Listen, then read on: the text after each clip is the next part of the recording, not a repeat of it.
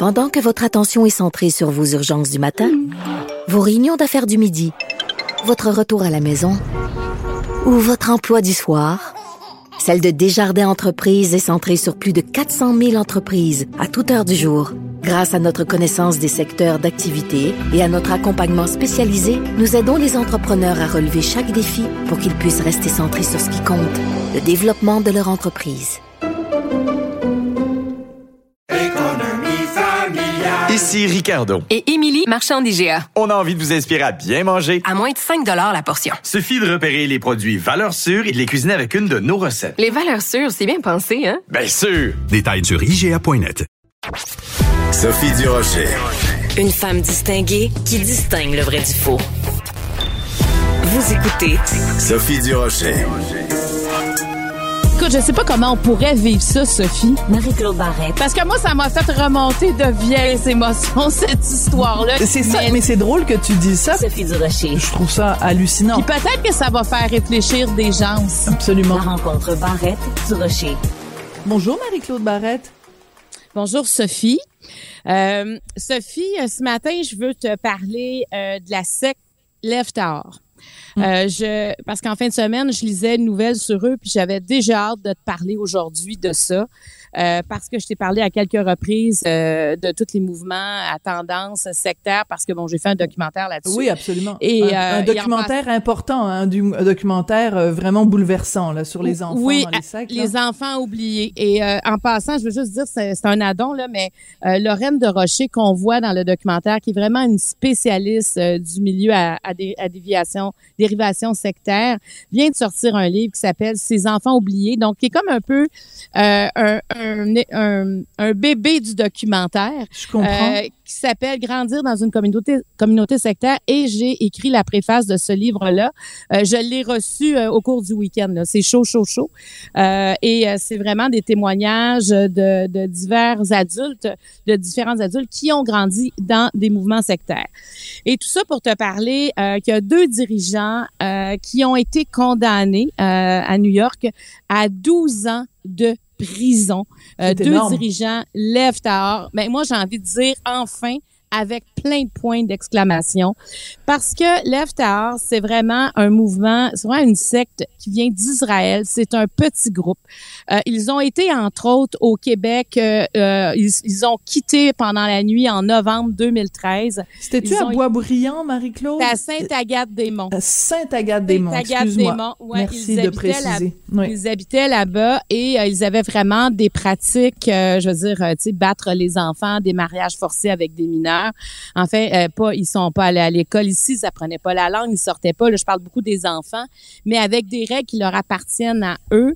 Euh, et euh, à ce moment-là, la, la, direction de la protection de la jeunesse a, été mise au courant, mais sais, moi, je me souviens, j'ai rencontré un des directeurs de l'époque qui disait, écoute, à force de travailler en silo, tu sais, personne se parlait. Donc, quand ils ont quand ils sont arrivés pour faire l'arrestation, euh, pour aller chercher 14 enfants pour les, les mettre euh, en maison, en foyer d'accueil, ben, ils l'ont su et ils ont quitté avant les Leftards. Mais juste pour te dire l'horreur, à un moment donné, euh, une jeune femme de cette communauté-là qui était mineure est arrivée dans un hôpital pour enfants, pour les enfants, là, pour les mineurs, mm-hmm. pour accoucher. Hein et euh, son mari était, euh, tu sais, dans trentaine avancée.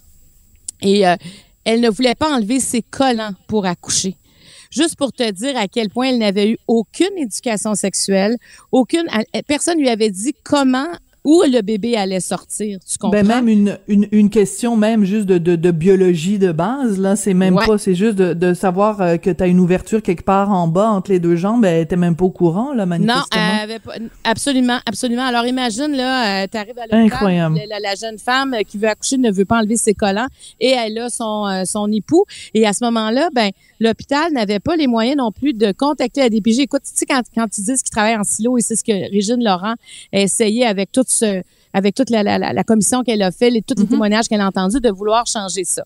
Donc, c'est pour vous donner une idée euh, de, de là, ce besoin de procréer parce qu'ils sont un petit groupe, ils veulent ils veulent devenir un groupe dominant. Donc, ils ont beaucoup de bébés euh, à faire, malheureusement, dans, dans ce cas-là. Et euh, ce qui se passe, c'est qu'il y a eu un nouveau dirigeant qui est arrivé, un nouveau dirigeant de la secte en 2017 qui s'appelle euh, Nashman Elbrands. Et lui, avec quatre autres personnes, ont été condamnés euh, en 2021. Et là, les accusations sont sorties contre euh, euh, Elbran et Maya Rosner parce que lui, quand il est arrivé à, la tête de sa de, de, il a décidé que sa nièce de 12 ans allait marier un homme de 18 ans. Et rapidement, le mariage a eu lieu et même la cérémonie était à peine terminée et que déjà le couple devait avoir une relation sexuelle Ben, pour donc. avoir un enfant. Là, je parle tout de suite presque pendant la cérémonie, tout de suite après, pour que tout de suite on parle de procréation. La mère de cette jeune fille-là euh, a décidé la- l'année suivante de, parce que là, elle voyait que ce qui il y avait vraiment des sévismes émotifs euh, physique, psychologique, de toutes les façons. Et elle, cette femme-là, qui était dans la secte, s'est sauvée. Euh, ils étaient au Guatemala à l'époque. Elle s'est sauvée du Guatemala avec sa fille qui avait 14 ans et son fils. Euh, Elle est partie, elle est partie au Mexique et finalement, les Leftaors les ont retrouvés. Ils ont kidnappé. Ils sont partis avec épouvantable. encore. Ils sont kidnappés. Et là, la mère, elle, elle est, elle est repartie à New York. Finalement, ils ont retrouvé les enfants. Ils les ont renvoyés chez la mère à New York. Et deux fois, ils ont fait des tentatives d'enlèvement à nouveau. Les- en 2019 et 2021, ils sont retournés dans la maison de cette femme-là pour lui enlever ses enfants. Et c'est elle qui a porté plainte. Et la, la, le juge Damien Williams a déclaré qu'aucune mère ne devrait se lever en constatant l'enlèvement de ses enfants et qu'aucun enfant ne devrait être forcé à avoir des relations sexuelles. Absolument. Et- Marie-Claude, la question qui se pose là, c'est comment se fait-il que tout ce que tu nous décris là, puisque ce que tu as montré aussi dans ton documentaire, des sévices, des, des, de, la, manipulation psychologique, des, des, des, de la- des, des- des relations sexuelles avant euh, avec des mineurs, puis tout ça, comment se fait-il que il y a une partie des autorités qui ferment les yeux là-dessus au nom de la religion? Si un individu X bat ses enfants, marie quelqu'un qui a 12 ans, euh, force quelqu'un, un mineur, à avoir des relations sexuelles, les, la DPJ ou tous ces organismes-là interviennent habituellement rapidement. Mais là, quand c'est au nom de la religion, on a l'impression qu'il y a un double standard. Ben, moi, c'est ce que je ne comprends pas. Moi, c'est, c'est, on veut protéger nos enfants. Et c'est, quand ils habitent ici, c'est, les enfants qui devraient avoir les mêmes règles. Donc, déjà, Ben oui. juste aller à l'école, hein? Juste aller à l'école dans le même système que les autres enfants. Parce que moi, je, tu sais, je me dis toujours, si moi, j'avais pas envoyé mes enfants à l'école, mais pas du tout, je parle rien du tout, c'est sûr que j'aurais eu un problème, là. Ben oui. Puis euh, ils apprennent, euh, euh, tu sais, comme les, les garçons apprennent que leur Bible. là. Ils n'apprennent Mhm. aucun autre Torah, enseignement. ouais. Ils, Mm. ils n'apprennent que ça. Mais en plus, dans les Leftaors, ils ont des règles encore plus sévères. Ils ne sortent même pas de leur maison et ils sont euh, tu sais il y en a un jeune euh, qui habite Montréal lui qui qui s'est euh, qui l'a fui il a fui il a il est il est né euh, ici à Sainte-Agathe-des-Monts, euh, puis il était rendu au Guatemala. Maintenant, il habite le- au Québec. Il a 18 ans. Il a réussi à fuir. Mais tu sais, il disait dans un reportage il y a, il y a quelque temps à Radio-Canada, il était devant la maison où il habitait à Saint- Sainte-Agathe-des-Monts. Il dit, moi, je me souviens ici d'avoir mangé des coups de bâton, d'avoir été battu, d'avoir... Ben oui. Et te souviens-tu, parce qu'il y a notre collègue euh, Émilie Dubreuil euh, qui, qui travaille à Radio-Canada puis qui a aussi euh, beaucoup fait de reportages là-dessus, puis à un moment donné, elle fait une entrevue avec euh, un, un couple qui est sorti euh, des euh, des euh, des je sais pas si c'est les Lèvres Tahor ou une autre Non, eux, communauté, c'est les, euh, les, Juifs hassidiques. Les Juifs hassidiques, exactement. Oui, excuse-moi. Donc, ce n'est pas des Lèvres Tahor, mais c'est des Juifs hassidiques et, et qui est une branche quand même plus modérée, évidemment. Mais à un moment donné, ils sont dans, dans le camion de, de reportage de Radio-Canada, puis ils voient le fleuve Saint-Laurent, puis il dit « C'est quoi ça? » Fait que là, Émilie lui dit « Ben, c'est le fleuve Saint-Laurent. » Il dit « Ah, je- je- j'étais pas au courant. C'est quoi cette affaire? » Ben, aucun, aucun cours de géographie, aucun cours de, il sait pas, il sait pas c'est quoi le Québec, il sait pas c'est quoi le Canada, il s'est maintenu dans une ignorance, encore une fois, au nom de la religion. C'est pour ça que je reviens avec ma question. Comment se fait-il que, alors qu'au Québec, l'éducation est obligatoire jusqu'à 16 ans, comment se fait-il qu'on ferme les yeux sur des gens qui ont aucun droit, aucune éducation, sous mais le- prétexte que c'est des liaisons religieuses? Mais le couple que tu viens de nommer, là, eux, Oui. ils ont poursuivi le gouvernement du Québec où ils ont dit Écoutez, nous, là, on était des enfants du Québec et on n'a pas, on n'a pas eu le droit à une éducation comme vous dites qu'on devrait avoir. Ils ont Alors, perdu. Ils, ils ont perdu puis ils ont été déboutés en appel par Ouais. le gouvernement du Québec, là. C'est qu'il y a, il y a, non seulement on comprend pas, puis en plus quand ces gens-là se lèvent pour dire, écoutez, nous on, on a souffert de ça, est-ce qu'on peut, voici la preuve, tu sais, ils sortent de là, donc on s'entend qu'ils savent de quoi ils parlent, et même à ce moment-là, et, et on l'a vu aussi pendant pen- pendant le, le, le, le confinement, il y a Oui. certaines communautés, euh, on parle des justes assidiques qui ne semblaient pas respecter du tout les règles. Ben oui, l'école restait ouverte. Ils continuaient à, à laisser les écoles ouvertes alors que toutes les écoles au Québec étaient fermées. Et encore une fois, les autorités ont rien fait au nom de la religion. Les, on n'avait pas le droit d'aller dans les, yeux de, les lieux de culte. Il y avait des synagogues qui étaient ouvertes. Les autorités ont rien fait au nom de la religion. Puis je Alors sais que c'est la question, cette question-là est au cœur de ton documentaire aussi. Ben, absolument, parce que les droits de la personne on, devraient avoir la, euh, euh, avoir la primauté sur les- la, la religion, sur les croyances religieuses. C'est ce que c'est ce qu'on veut au Québec. Et, et moi, en tout cas, j'ai- comme l'impression que le jugement euh, du juge Williams fera peut-être réfléchir d'autres personnes parce que lui, il parle jamais de croyances et de religion là. Il est pas là-dessus pantoute. Ben oui. Tu forces un enfant à 12 ans de le promettre à un gars de 18 ans et tu, pendant le mariage, faut qu'il y ait une relation sexuelle pour être sûr d'avoir un enfant. C'est un enfant qui a un enfant et c'est un, un, un- c'est son oncle qui décide ça là. Alors, mais ça, il y a eu ça au Québec. Donc, et puis, tu sais, je vais dire de quoi. Moi, quand j'ai interviewé euh, des, euh, des des gens justement, des intervenants, tu sais que ces intervenants là, ils sentent, ils sont choqués de ça. Là. Je veux dire, Oui. c'est, c'est comme des échecs qu'ils ont vécu parce qu'ils n'avaient pas les moyens d'arriver Mhm. là puis dire c'est, c'est maintenant que ça s'arrête. Parce que ça prend tellement de conditions. Ça prend l'accord de un, l'accord de l'autre, la preuve de ci, la preuve de ça. Et et il y a des frustrations incroyables. C'est pour ça que quand on, re- on rencontre chacun des intervenants, on sent qu'il y avait une humanité, mais Mm. ils n'ont pas les outils, les lois pour agir. Et, euh, Mm. et- et en tout cas, je- j'espère que ça va. euh, ça, va faire que- réfléchir. Ben, oui, parce que je me rappelle, dans ton documentaire, il y avait Agnès Maltais, si je me trompe Oui. pas, hein? Oui. Qui avait, qui s'était battue justement à l'Assemblée nationale pour euh, pour euh, que les lois euh, soient appliquées de Oui, façon plus sévère pour protéger ces jeunes-là. Ben, c'était une mère, une jeune maman euh, qui était témoin de Jéhovah, là, qui a pas pu avoir de transfusion sanguine.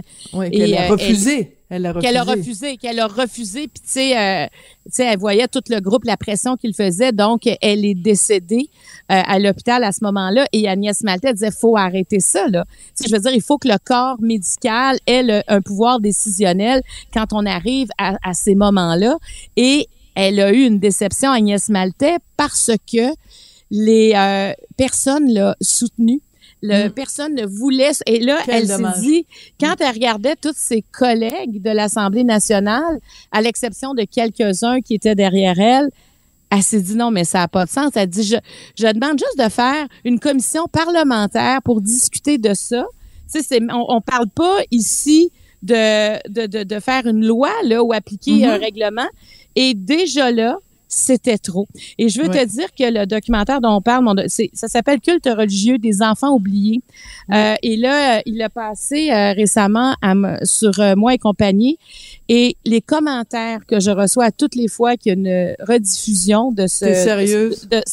c'est bouleversant, Sophie, les témoignages que je reçois. Je te le dis, J'ai pas besoin de savoir que ça a repassé ces deux fois une heure là, parce que à la quantité de commentaires que je reçois, je me dis ok, là il vient d'être diffusé. C'est d'une tristesse. C'est des vies. Euh, tu vois, c'est des gens qui se cherchent toute leur vie parce que dès qu'ils sortent de la communauté, ils n'ont mm. plus de lien avec ni les amis qui avaient là, ni la famille. Ils sont une honte pour leur propre famille. Alors leur vie est brisée. Leur vie ah, est brisée.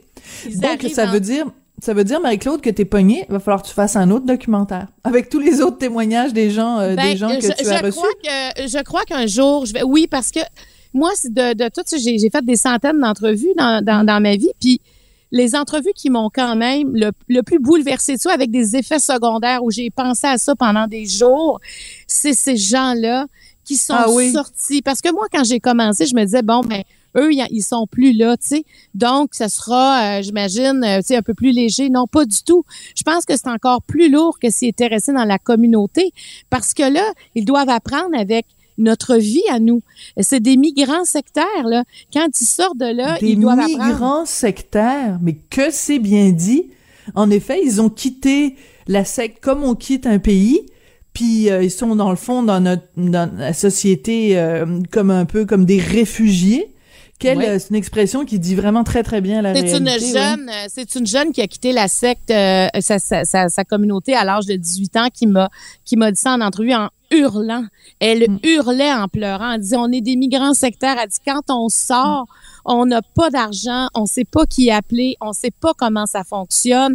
On, on était avec d'autres d'autres règles et sans compter que quand tu fais partie d'une communauté de, de ce type-là, il y a toujours la notion du bien, du mal, des bons, des méchants. Mhm. Tu comprends? Et ils ont, ils sont, ils ont toujours ça dans leur tête que tout ce qui est en dehors de la communauté, ce sont des méchants. Donc, ils arrivent dans les méchants. Tu comprends? Même s'ils se disent non, c'est pas ça, il y a beaucoup de, de traces de ça qui, qui restent dans la tête. Tu sais, quand tu as eu ça pendant 18 ans, tu as appris à vivre comme ça pendant 18 ans, ça s'enlève pas du jour au lendemain. Donc, c'est pour ça que quand ils se retrouvent entre eux, peu importe la communauté dans laquelle ils étaient, ils ont des points en commun, ils sont, ils ont des références, ils se comprennent. Donc, oui, il y aurait peut-être une suite à faire parce que je, je te dis, j'en reviens pas. Il y en a combien de gens qui sont justement des migrants sectaires qui essaient vraiment de de vivre dans la dans notre monde, si on veut, parce que pour eux, il y a notre monde et leur monde. Tout à fait. Ils essaient de vivre, mais, mais des fois, c'est boiteux parce qu'il y a, y a eu trop d'enseignements qui, euh, qui est imprégné. Donc, euh, c'est pour ça qu'en fin de semaine, quand je disais cette nouvelle-là, je me disais, bon, ben, déjà, il y a un petit baume ici de savoir que y a, le, le, côté religieux a complètement été évacué. On parle de, des droits qui ont été euh, qui ont été brimés chez des enfants. Et euh, je pense que c'est cette tangente-là qui devrait être prise carrément. On n'a pas à juger de la religion, on juge de ce qui s'est ce qui se fait des actes. indépendamment, justement, indépendamment de la religion. L'acte en lui-même n'a pas à être, ça n'a pas à être une circonstance atténuante ni une circonstance aggravante. Le fait que ce soit commis dans un cadre religieux, mais l'acte en lui-même est répréhensible, donc ça mérite une punition. Donc on est très content, en effet, d'avoir cette nouvelle-là. Euh, deux, euh, deux dirigeants de Left condamnés à 12 ans de prison, c'est pas rien. Merci beaucoup parce que c'est un petit peu passé inaperçu cette nouvelle-là. Donc merci d'avoir mis euh, braqué les projecteurs là-dessus, Marie-Claude. C'est très apprécié et, et surtout très très pertinent. Merci beaucoup, Marie-Claude. Puis à demain.